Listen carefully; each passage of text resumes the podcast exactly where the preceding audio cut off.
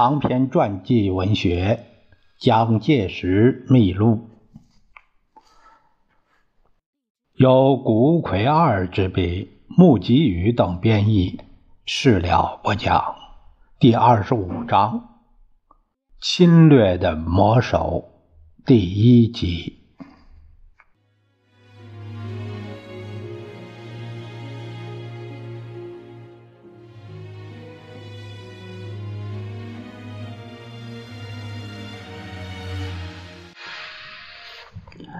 在华北方面的日军根本不理中日之间的外交交涉，而积极地策进其所谓的华北自治的活动。日军之所以采取这个手段，当然并非放弃武力侵略，只因为当时日本军部是把重点放在推进对苏联的战略准备方面。故需尽可能的用流血最少的方法，来把华北变为第二个满洲国。关东军为了要攫取华北，所策划的谋略大致可分为三个步骤：第一，是要求中国国民党和中央军撤离，造成华北的真空状态；第二，是要捧出傀儡来，实现为日军所操纵的治自治。第三是要迫使中国政府承认日本在华北五省，也就是冀、鲁、晋、绥、察的指导地位。关东军先后以何应钦、秦德纯为交涉对象而强迫获得的承诺，算是第一个步骤的完成。下一个步骤就是物色。傀儡最初被关东军属意的是称为北洋军阀巨头的孙传芳，他们首先着手制造拥孙倒蒋的空气。六月十四日，这是一九三五年六月十四日，在北平城内散发印有这种口号的传单。可是孙传芳本人则向新闻记者表明。利用我的名义乱发传单，一定是日本人的阴谋。我对这件事情毫无兴趣。于是，日本的谋略乃未能得逞。接着，在六月二十七日，又发生了由曾为吴佩孚旧部白坚武所领导的暴动事件。他纠合了中国流氓以及日本浪人共三百多人，袭占北平近郊的丰台车站，夺得装甲火车，驶达永定门外，开枪射击，制造事端。白坚武是受了伪满军政部顾问大破通真以及日本浪人组织的北支青年同盟会会长志村正三的收买。并得到日军支那驻屯军参谋长酒井隆的默许。在这个档口，正好中央军与于学忠部队由于所谓的和美协定而自华北撤离，开始南下。是故，白建武等人的最初计划，乃是要和潜伏在北平城内的同路人内外呼应，夺取北平，然后。即以东亚同盟军的名义发表反蒋倒党宣言，组织华北国的自治政府。可是，却在发动之初便被刚就任河北省主席兼金谷警备司令商震和岸福林的部队在北平城内以及丰台将之镇压下去。事件发生之后，立即被查明其幕后有日本人策动，以致日军在驻北平的各国外交使节交相指摘之下，感到颇难处置，随即下令将北支青年同盟会解散，并命志村正三归国。此际，日军对华北五省当政者的政治工作。也还是进行的颇为起劲儿。日方所寄予期待的是山西省的阎锡山。日方认为他是旧时代的军阀，并在全国统一之后曾有背离中央的经历，故而对之颇为看重。六月下旬。日本陆军省担当满蒙工作的负责人前往阎锡山所在之地的太原访问，其后日本驻华大使馆武官高桥坦以及在天津的支那驻屯军干部都曾经陆续赴晋。可是阎锡山不仅没有为他们所动摇，反而在报端发表公开信，将日本阴谋揭穿。并且更致函孔祥熙说：“看到来日本访问的日本军官所持军事地图，显示日本最初只想利用黄河以北作为日苏交战时的补给基地，但现在已扩大及长江以北地区，呼吁中央提高警惕。”第二十九军军长宋哲元。呃，他前任是呃察哈尔省政府主席，也是为日本所重视的一个对象。日本军人，尤其是支那驻屯军参谋长酒井隆等一般人，忘记了宋哲元是在长城抗战西风口战役中立有惊人战功而被誉为抗日英雄的人物。只顾想到他是曾经反蒋的冯玉祥的旧部，并非中央嫡系部队，便认为有被利用的可能。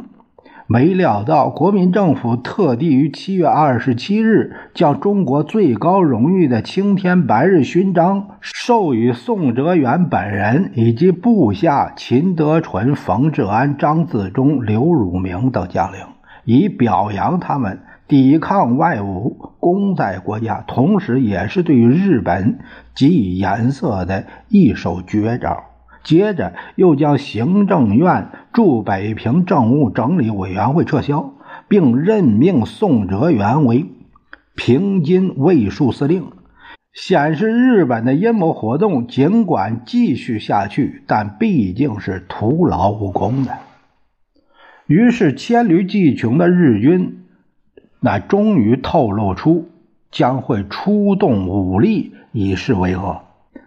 九月二十四日，新任支那驻屯军司令官多田骏少将竟然向日本记者发表所谓的多田声明，狂言说：“为自华北排除阻碍此地区成为日中满共存基础之明朗化的国民党与蒋政权。”仍将不得不行使武力，同时并散发标题为“北支”就是华北“北支基础观念”的小册子，攻讦中国方面为改善中日关系的努力乃是敷衍一时的手段，公然对于国民政府四行重伤。多田的狂悖言论，即使是日本政府也认为其言之过分，故而声明予以取消。蒋介石在九月二十九日的日记中写道：“日寇多田宣言，立骂诋毁，对我党国污蔑极矣。日情上下即背离，内外有矛盾。”其乱亡将不旋踵而至。应该欢庆的1935年双十节，在忧虑的气氛中来临。这天，蒋介石在日记中留下了如下的记述：民国至今二十四年矣，东北外蒙被侵，日寇凶横，国即不国，民亦不堪其命。国庆乎？国耻乎？余能不力行以心子之国乎？十月十三日，关东军在大连召集驻中国各地武官以及支那驻屯军司令官多田骏、参谋本部第二部长冈村宁次等人举行会议，再度确认分离华北方针。接着，冈村更前往天津、上海，向驻在当地的日军转达其军方的方针。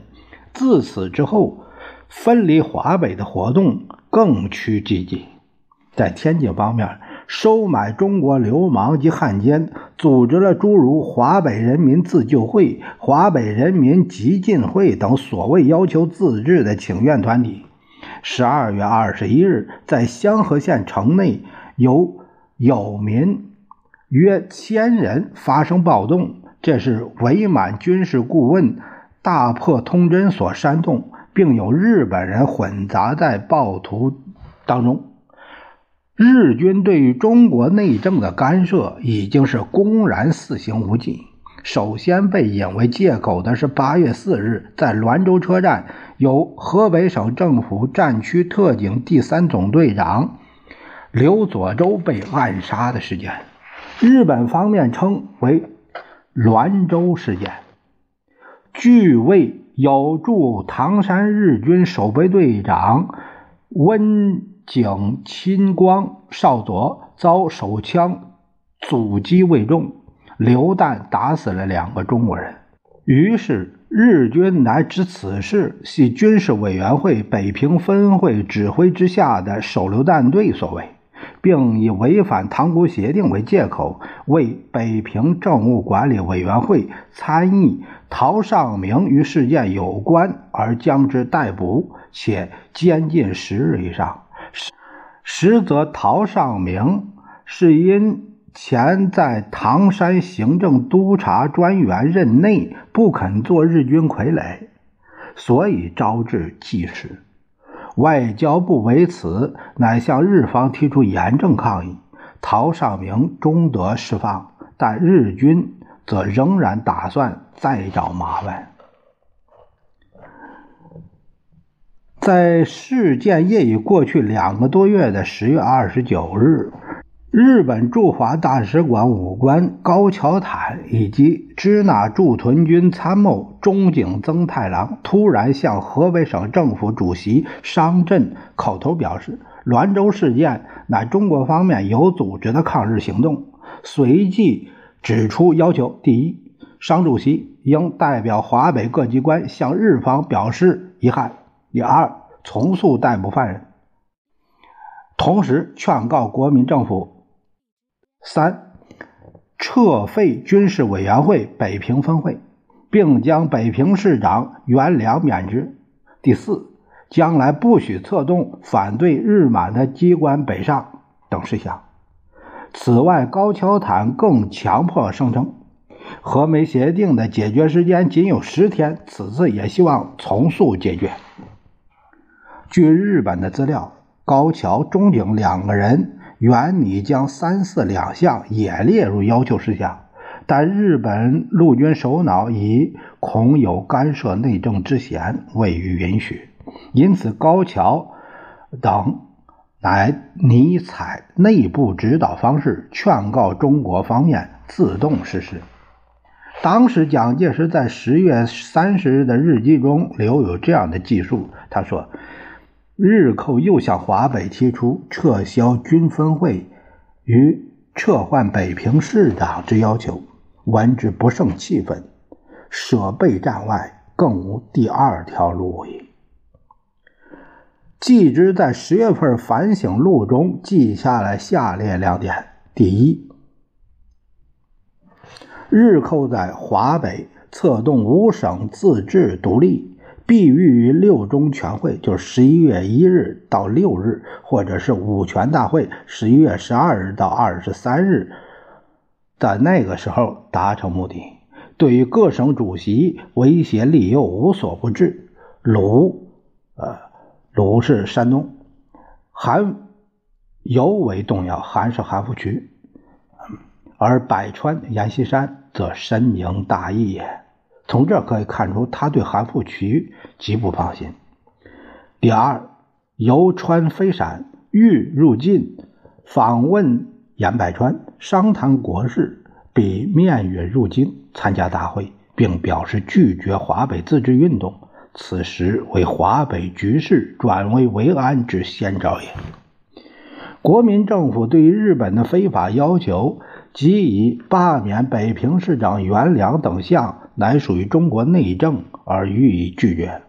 于是高桥坦、中井增太郎二人复于十一月一日夜晚往见商镇，口头通告：为尊重贵国政府体面，故特劝告自动实行。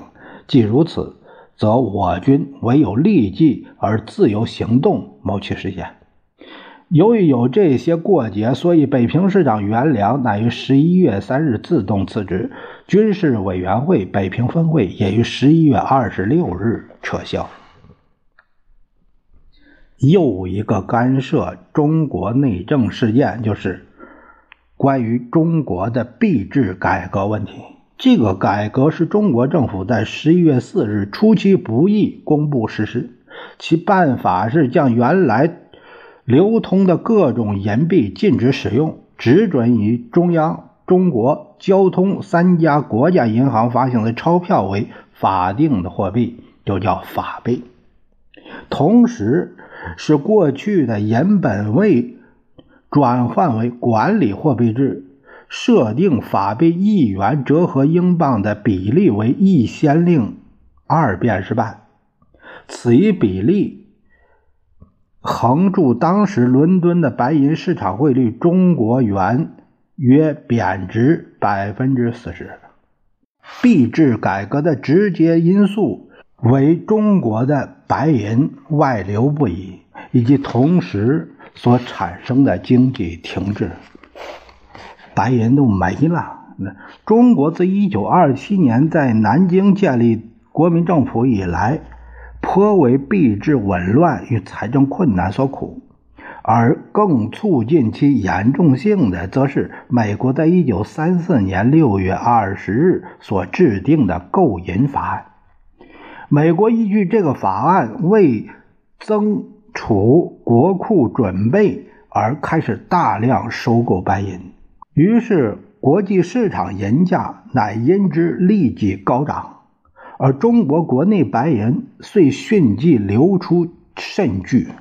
自美国新法案实施之后到十月中旬的三个半月之间，中国流出白银达两万万元以上，甚至国内通货的银元也都为之感到缺乏。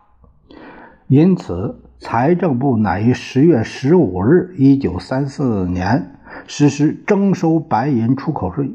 以期遏阻外流，但仅能收效于一时，反而却导致大规模的白银走私出口，而钱庄、商店仍有陆续倒闭的情况出现。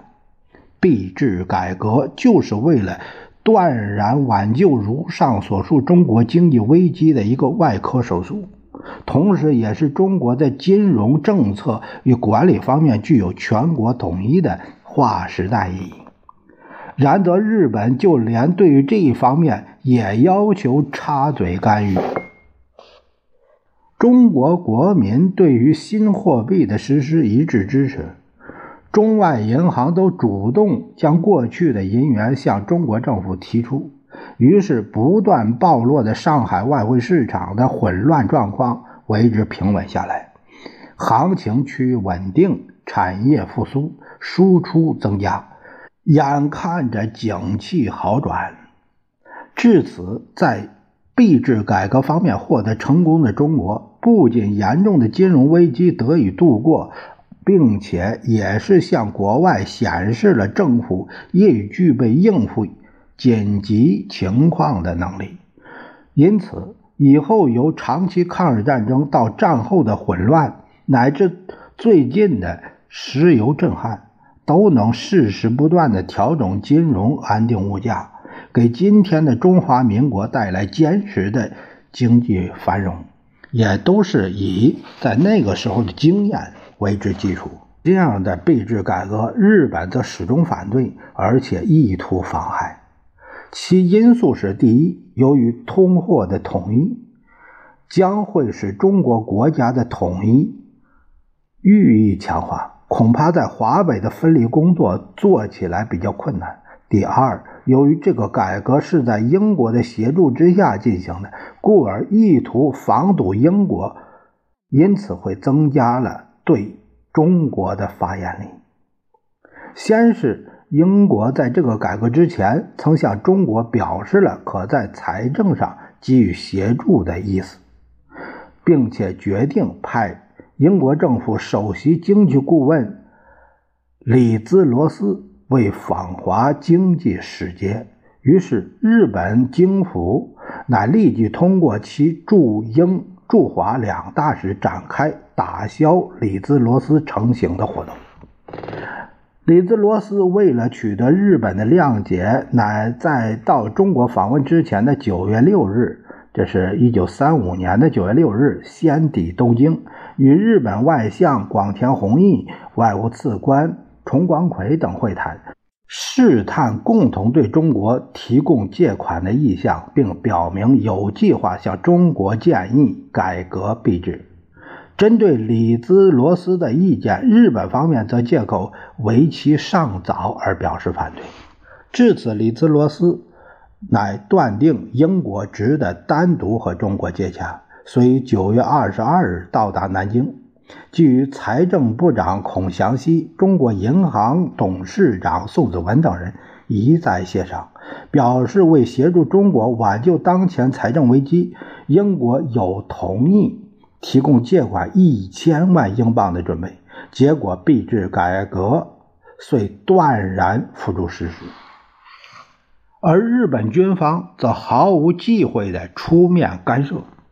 在币制改革刚才实施的十一月八日，日本驻华大使馆武官矶谷廉介少将发表声明，站在驻外军部的立场，对国民政府此次币制改革断然反对。日本政府应向国内外明白表示反对态度，并使其终止进行。第二天就是十一月九日，日军陆军首脑部也以非公事见解表明态度，币制改革必然归于失败，白银国有乃给予中国民众以不幸，尤其依赖英国援助，等于是卖国行为。可是币制改革和日军的期待恰恰相反。竟然极其成功，对此感到焦灼的日军，于是便隐约透露出要屏障武力来进行妨害。据日本的资料，关东军认为币制改革是他们行使武力的最好借口。司令官南次郎在十一月十二日致陆军参谋长咸院公在仁。电报中有如下的陈述：此次南京政府突然坚决实行白银国有以及币制改革，将使与日满两国有密切关系的北支（北支就是华北）北支地区经济枯竭，更且进而有形成对满洲国经济基础之威胁。是以本军确信，南京政府此次之暴举，实则为日本九营怀抱的北支工作给予易于断然实行的绝好而且难得再有之机会。同时，日本驻华大使武官高桥坦也以这个币制改革问题为题目，对宋哲元威胁说：“白银国有与现银集中上海。”是陷华北经济于绝境，并阻碍日本利益。如贵方不能自动废止，则日本将以实力期其实现。十一月十二日。土肥原贤二到达北平，向宋哲元开出毫无道理的难题。他要宋哲元树立华北五省自治政府，限十一月二十日以前宣布，否则日军便夺取河北、山东。与土肥原活动的同时，关东军并且出动配属有战车、重炮的部队，向山海关、古北口等处增加了兵力。在大沽口海面上，由旅顺、青岛调来的巡洋舰、驱逐舰，在北平上空不断有飞机来示威盘旋。宋哲元对于连日不请自治的土肥原所带来的胁迫，一直坚强抗拒，直到期限即到的十九日下午一时，更离开北平，避往天津，沉默抵抗。被宋哲元置之不理的土肥原乃大为着慌，也就跟在后面去了天津。他所谓发动武力，毕竟未见断然出现，而自治宣言的策谋遂亦未再有下文。此外，日军对于山东的韩复榘并另有策动，但结果也归于失败。同时，河北省主席商震则在保定住进医院躲开了土肥原的纠缠。这一段期间，在南京方面，中国国民党四届六中全会于十一月一日开幕，继之十二日起，更在举行第五次全国代表大会之中。在十一月一日六中全会开幕的当天。行政院院长汪兆铭被南京晨光通讯社记者孙凤鸣以手枪狙击，身负重伤，致辞职就医。另一方面，日本想拉拢之作为反政府势力的阎锡山、冯玉祥等领导人都参加了会议，显示出国内趋于团结。十九日，蒋介石向。参加五全大会的同志提出对外关系之报告，重申中央的基本方针是：搞国际演变，不断绝我国家生存、民族复兴之路。五人应以整个的国家与民族之利害为主要对象，一切枝叶问题当为最大之忍耐，复以不侵犯主权为最大限度。谋各友邦之政治协调，以互惠平等为原则；谋各友邦之经济合作。